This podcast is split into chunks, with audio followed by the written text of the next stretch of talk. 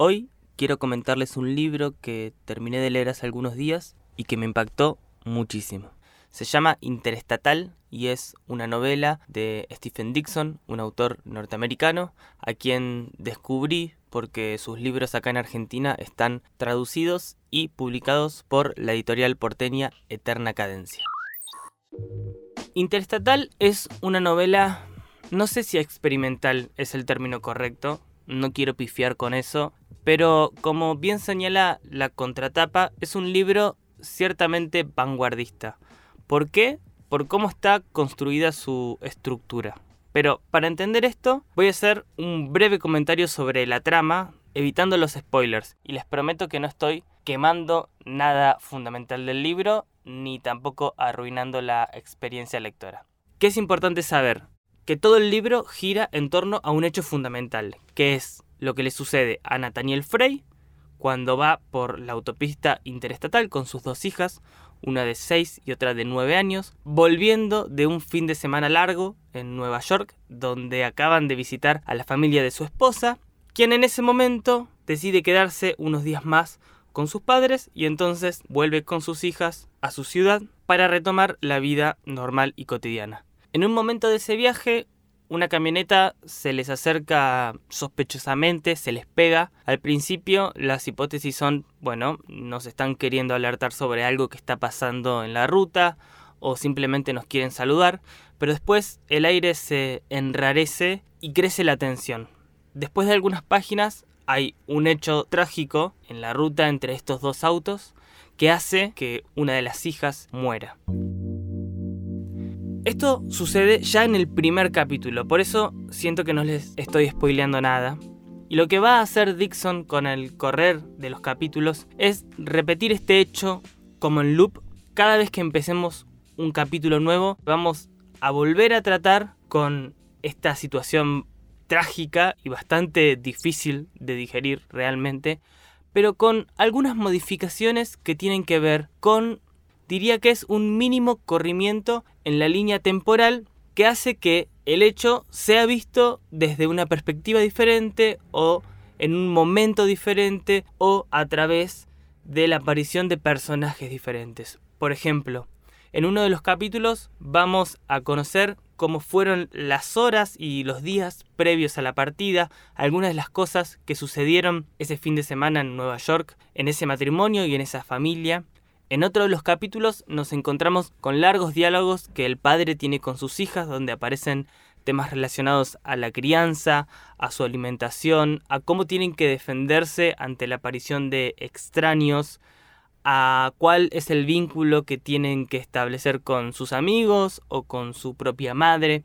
En otro de los capítulos que para mí es el más el más duro, me acuerdo que tuve que dejar el libro un rato y retomarlo después porque están las escenas en las que él le cuenta a su mujer qué fue lo que pasó y le tiene que comunicar que una de sus hijas está muerta.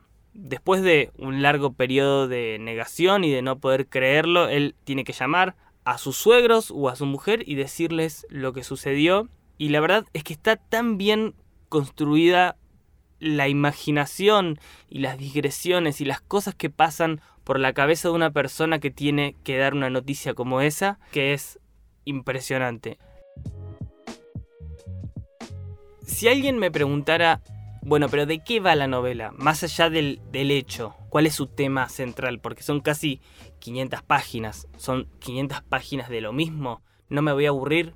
Diría que el libro gira en torno a lo que significa la muerte de un ser querido, más específicamente por supuesto la muerte de un hijo y cómo una muerte de ese tipo puede impactar luego en la vida de las personas, en los matrimonios o en las familias. Desde la perspectiva de ese padre, uno puede ver la desesperación, la falta de consuelo, esa sensación de pérdida y de falta de destino en la que lo ubica un hecho de ese tipo. Creo que tiene muchos temas paralelos que están más abordados algunos que otros según el capítulo que se trate, pero podría nombrar a grandes rasgos cómo se construye y se sostiene una familia, cómo se sostiene un matrimonio, cómo se cría a los hijos. La particularidad es que estas reflexiones se dan a través de la mente y del flujo de conciencia de este personaje principal, que es un tipo con un sentido del deber, de la moral, de las reglas, de lo que es vivir en sociedad, muy estricto, muy elevado, y que pierde su eje cuando nota que el resto de las personas con las que convive no necesariamente comparte esos valores.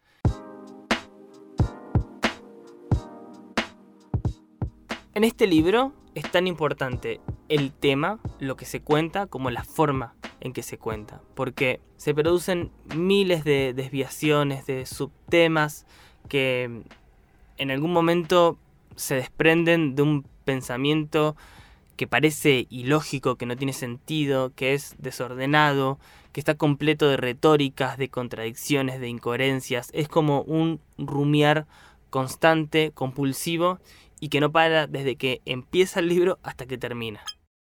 Este libro tiene el mejor primer capítulo que yo recuerde haber leído de algún libro. Si les interesa todo lo que les estoy contando, pero no tienen ganas de leer un libro tan largo y tan denso como se los estoy describiendo, pueden intentar, si algún amigo o amiga tiene el libro en su casa, o me lo pueden pedir a mí, no hay ningún tipo de problema, me escriben y yo se los presto, leer solamente el primer capítulo, que resume muy bien este hecho y además el devenir de la vida a partir de lo que le sucede, que por supuesto cambia por completo lo que hasta ese momento él había sido como ser humano. Y acá tengo que hacer un poco de mea culpa y decirles que hice un poco de trampa para facilitarme la tarea de explicar cuál es la estructura de este libro, pero hay dos capítulos que tienen finales cambiados, que son versiones. Es decir, si en la mayoría de los casos la que muere es una de las hijas, hay una versión donde la que muere es otra, y después hay un capítulo donde ambas viven. Es decir, nada sucede en la ruta, todos llegan a destino y la vida parece continuar como si nada. Creo que la intención de Dixon con estas modificaciones que a decir verdad a mí me perdieron bastante. Tuve que ir a la computadora y googlear de qué se trataba para entender porque en un momento dije, bueno, no entendí el libro, soy un desastre. Me parece que el autor pone en juego esta cuestión del qué podría haber pasado si, que es de alguna manera la base fundamental de la paranoia de nuestro personaje principal, esta cuestión de perseguirse de si él podría haber hecho las cosas diferentes para que el destino le hubiese deparado algo diferente. Y por otro lado, deja mm, abierta la posibilidad de que uno dude sobre lo que efectivamente pasó, sobre cuál es la historia verdadera, que también creo es parte del clima enrarecido y confuso que Dixon intenta crear en este libro.